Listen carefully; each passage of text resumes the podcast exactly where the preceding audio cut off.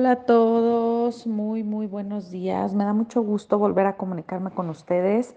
Sigo en aprendizaje, la verdad es que ha sido mucho estudio, ha sido muchas cosas que tengo ahí.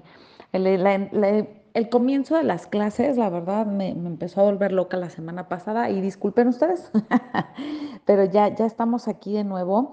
Y hay dos temas que quiero hablar con ustedes a raíz de los comentarios que he recibido sobre lo último que reflexioné, la felicidad y el sufrimiento. Hoy hablaré de una de las raíces del sufrimiento identificadas por el budismo, que es no aceptar las cosas como son, querer que las cosas sean diferentes. Y aquí hay que tener cuidado con esto porque no estoy hablando de esas situaciones en las que nosotros podemos hacer algo para que las cosas cambien, que es casi en todas las situaciones de nuestra vida que nosotros podemos hacer algo, ¿no? Me refiero más bien a punto número uno, querer que las personas sean diferentes, cosa de la que yo no soy responsable y de lo que estoy limitada a que pueda suceder. Y me refiero a esto porque lo único que yo puedo hacer ahí es respetar. Si me piden mi consejo, lo puedo dar, pero si soy consciente de que el consejo que yo doy es a base de mi vida y mi aprendizaje, que dicho de paso no tiene nada que ver con la persona que me lo está pidiendo, o sea, que me está pidiendo el consejo, entonces lo único que me queda es respetarla y mostrarle todo el amor con mi presencia en el momento de la situación incómoda o cómoda que esté viviendo, ¿no? Pero, pero este consejo que voy a dar es en base a mi vida, cómo es que le pueda servir a esta persona. Entonces, tú no puedes hacer que la persona cambie su forma de pensar, su forma de sentir ni su forma de actuar. Las personas son como son y solo está en ellos decidir si quieren cambiar. Si en tu vida hay una persona que te lastima, te puede, tú puedes hacer algo al respecto y no me refiero a devolver el golpe ni mucho menos.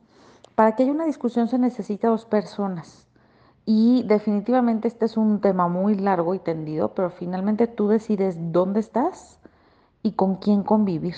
¿sí? Entonces este es el primer punto, esta parte de querer que las personas sean diferentes. El segundo es querer que el dolor en mi vida no exista. El dolor, por tener condición humana dotada de un sistema nervioso, nos llevará en algunos momentos de la vida a sentir dolor.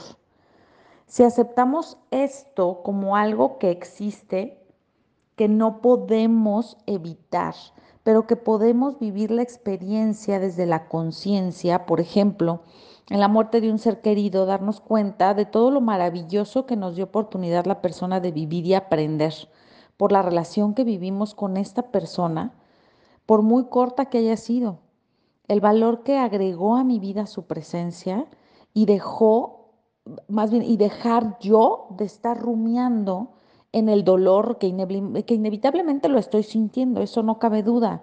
Pero recuerda que a donde lleves tu atención es lo que va a vivir en ti. Llevas tu atención al amor y la felicidad de lo que te dejó esta persona o al dolor que decides engrandecer para vivir ahí. Aceptar que la muerte es parte de esta vida humana y que me va a doler la pérdida, tener esta conciencia nos permitirá vivir la experiencia desde otro lugar desde un lugar más dispuesto, no para evitar el dolor, sino para reconocer que es doloroso, pero que aquí todo será temporal, tanto el dolor como la felicidad. En esa situación personal complicada de salud que en este momento estás viviendo y que quisieras que no fuera así. Ahí es donde está el problema, el querer que no sean las cosas como estamos viendo que son en este momento. Que estás analizando cómo mejorarla o cómo vivir con ella, pero que no se va a ir. Sí, puedes, puedes observar y decir, ok, esto es lo que tengo a partir de ahí, ¿qué hago? Y la última, el tercer punto es, ya hablé ahorita de la muerte en el punto anterior, pero aquí agrego la impermanencia, esto que hablaba hace un momento. Sé que para nuestra mente pareciera que la seguridad nos tendría tan tranquilos, sin embargo, no hay seguridad de nada desde el mismo hecho que la muerte está presente en nuestra vida. Por eso les dejo la invitación a vivir con amplitud la experiencia del momento, pues finalmente es lo único seguro que tenemos, aparte de la muerte. que dicho sea de paso, no sabemos cuándo suceda. Muchos hemos visto cómo nuestra vida o la de alguien cercano o conocido ha cambiado en cuestión de segundos. Muchos hemos visto personas muy enfermas que pareciera que están por dejarnos en este plano y resulta que antes que ella se va otra persona que nunca imaginamos se iría antes. Por todos lados, la vida nos muestra su impermanencia y sin embargo seguimos esforzándonos por asegurarnos de que las cosas no cambiarán y que si todo sigue como yo quiero, estaré bien. Solo estos tres puntos que, que abarcan muchísimas cosas, que nos muestran cuántas veces estamos enfocados en cosas que queremos que sean de otra manera, nos pueden dar una idea de lo enfocados que estamos en no aceptar las cosas como son. Mientras sigue insistiendo en que las cosas que estoy viviendo, la gente a mi alrededor, la situación del país y cosas así que no están en mis manos directamente cambiar, que cambien y sean diferentes, entonces estaremos sufriendo. Si quieres que algo fuera de ti cambie, comienza por ti.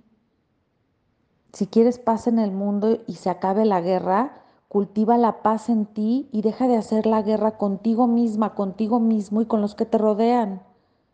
Si quieres que se termine el hambre en el mundo, cuídate y come saludable y verás que pronto también estarás ayudando a otro más a hacerlo de la misma manera.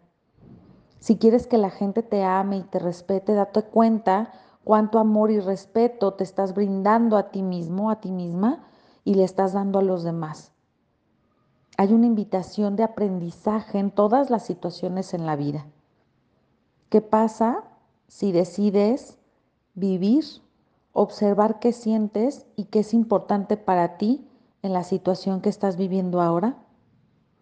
La respuesta siempre va a estar en ti. Por eso siempre termino mis reflexiones, sobre todo las del podcast y todas mis charlas, invitando a que se observen a sí mismos. Así es que el día de hoy no será diferente. Obsérvate, obsérvate que esa, esa, esa va a ser la solución a muchos de tus problemas. Muchísimas gracias por su tiempo, por su escucha atenta y por decidir observarte el día de hoy. Que tengan bonito día.